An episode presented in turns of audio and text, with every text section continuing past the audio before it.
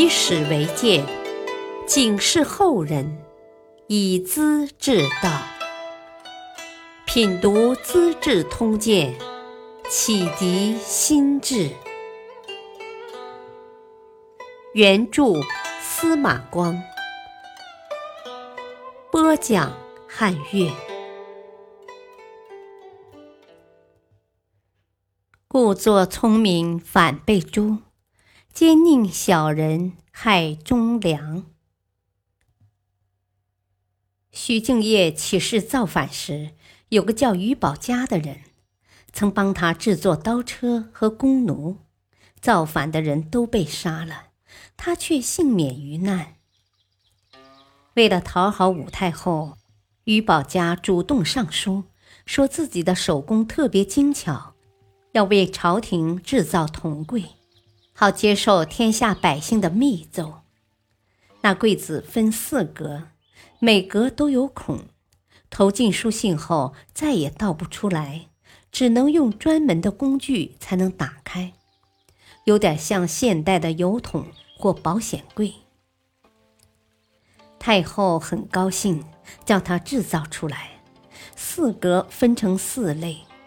东格叫延恩，凡是进献歌颂、要求升赏的表彰，投这格；南阁叫召见，投入对政治得失的意见；西阁叫申冤，专投喊冤告状的内容；北阁叫通玄，涉及天象灾异和军情机密的东西投入此处，叫政见。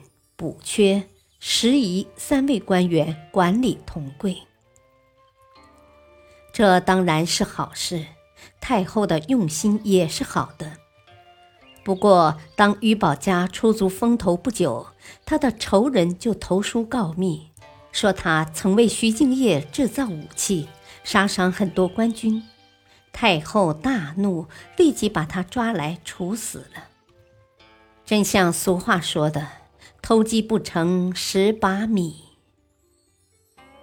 武太后心想：于宝家这种人公然能混到我的身边来，说不定想谋害我的人还多着呢。又想自己专制朝政，人心不服，跟薛怀义的丑行使人鄙弃，宗室大臣又未必甘心，只有大开杀戒，恐吓百姓。或许能保证自己的安全吧。于是公开号召告密，凡是告密的，各级官吏不能干涉，派快马传送，按五品官的饮食标准供给，直到东都洛阳。即使是农夫樵子，太后也亲自接见，然后送到旅馆等候。告发的内容对胃口。可以越级升官，诬告不实的，也概不追究反坐。此风一开，人心浮动，都怕得祸，连路也不敢走了。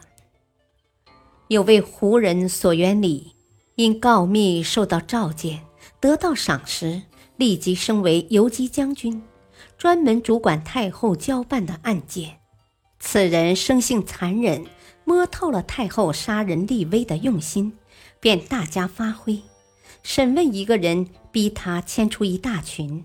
太后很欣赏这种做法，因此每当囚犯抓来，看到眼前摆的各种刑具，无不流汗发抖，宁可污蔑自己，马上招供。朝廷举行大赦，来俊臣总要抢在前头，先杀一大批。然后宣布诏令，武太后认为他最忠诚，特别宠信。中外市民谈虎色变，听到这些人的名字就噤声无语。灵台正字陈子昂也是当时最有名的诗人，对此忧心如焚，上了一篇谏书，引用历史教训，劝太后改变态度。当然是毫无效果的。相反，告密、冤害、屠杀愈演愈烈。中书侍郎郝初俊多年以前曾建筑武后专权，认为天子之外，皇后之内是祖宗的法规，不能把高祖和太宗的天下传给皇后。武后当时没发作，却一直牢记在心。二十年以后，郝中书早死了，孙儿郝向贤当太子通事舍人，有人告他谋反，武太后正中下怀，叫周兴专门审理，判处诛灭三族的重罪。郝向贤找到监察御史任玄直诉说冤情，要求复查，结果缺乏证据，理应释放。武太后大怒，当即把任玄直免职，不许翻案。郝向贤送去刑场时，沿途人山人海，他委屈极了。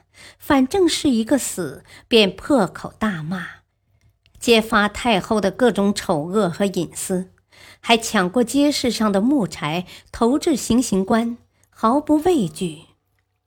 太后恨得牙根痒痒。下诏把尸体肢解，挖他祖宗的坟墓，焚尸灭迹。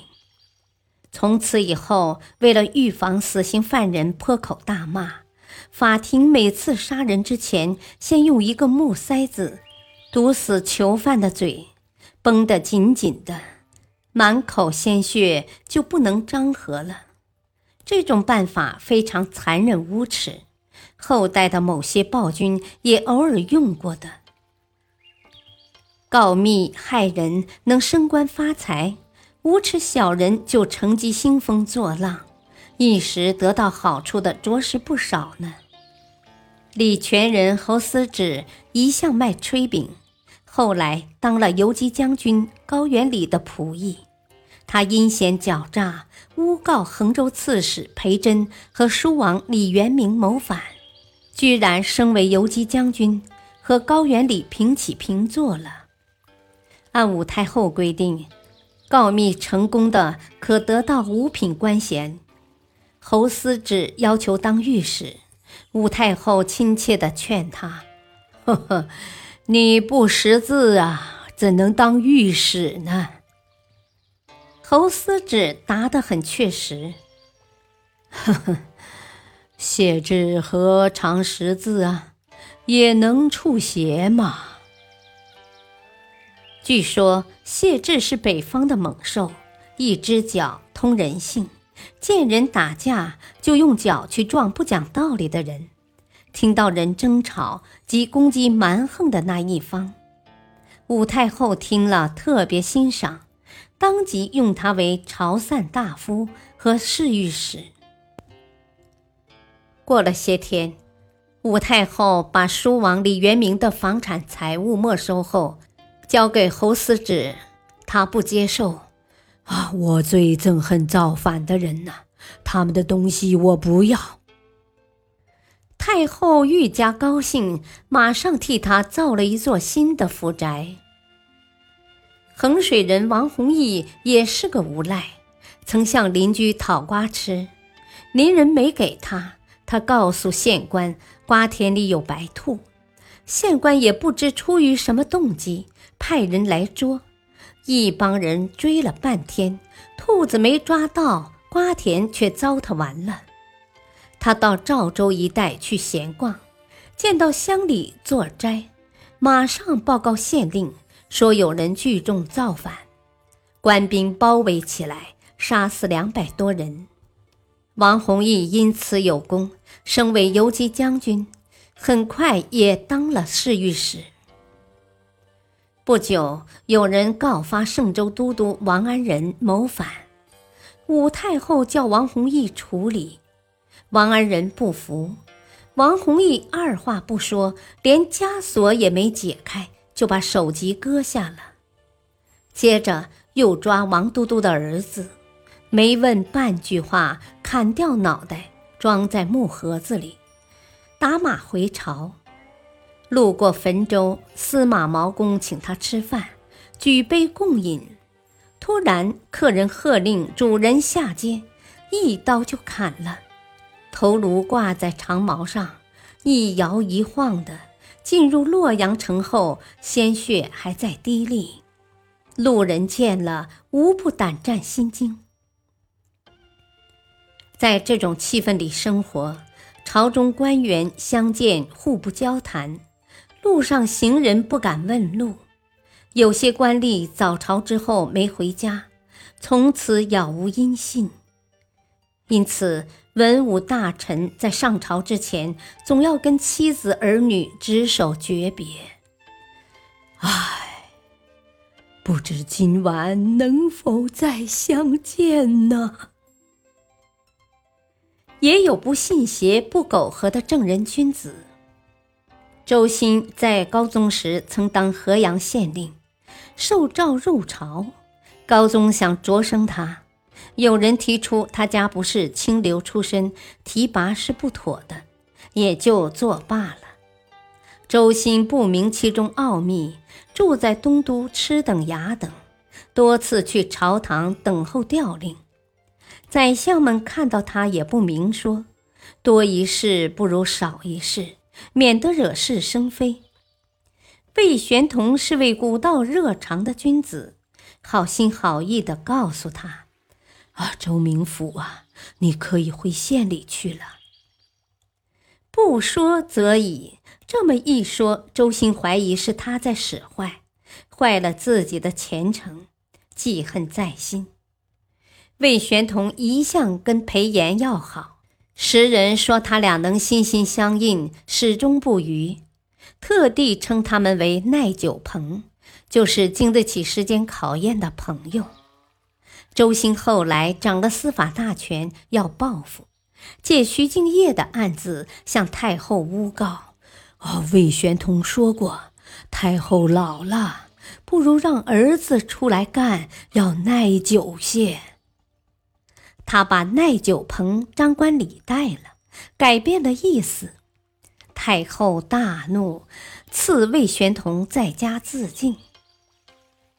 监察御史劝导魏玄同说：“啊，老先生啊，何以不去告密呢？你一告，太后会马上召见的，不就有机会申诉了吗？”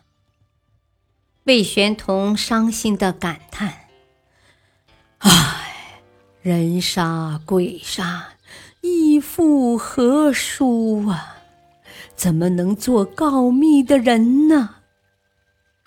他宁可自杀，也绝不搞下流的告密活动。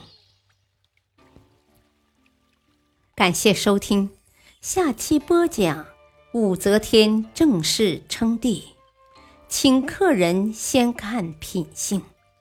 敬请收听，再会。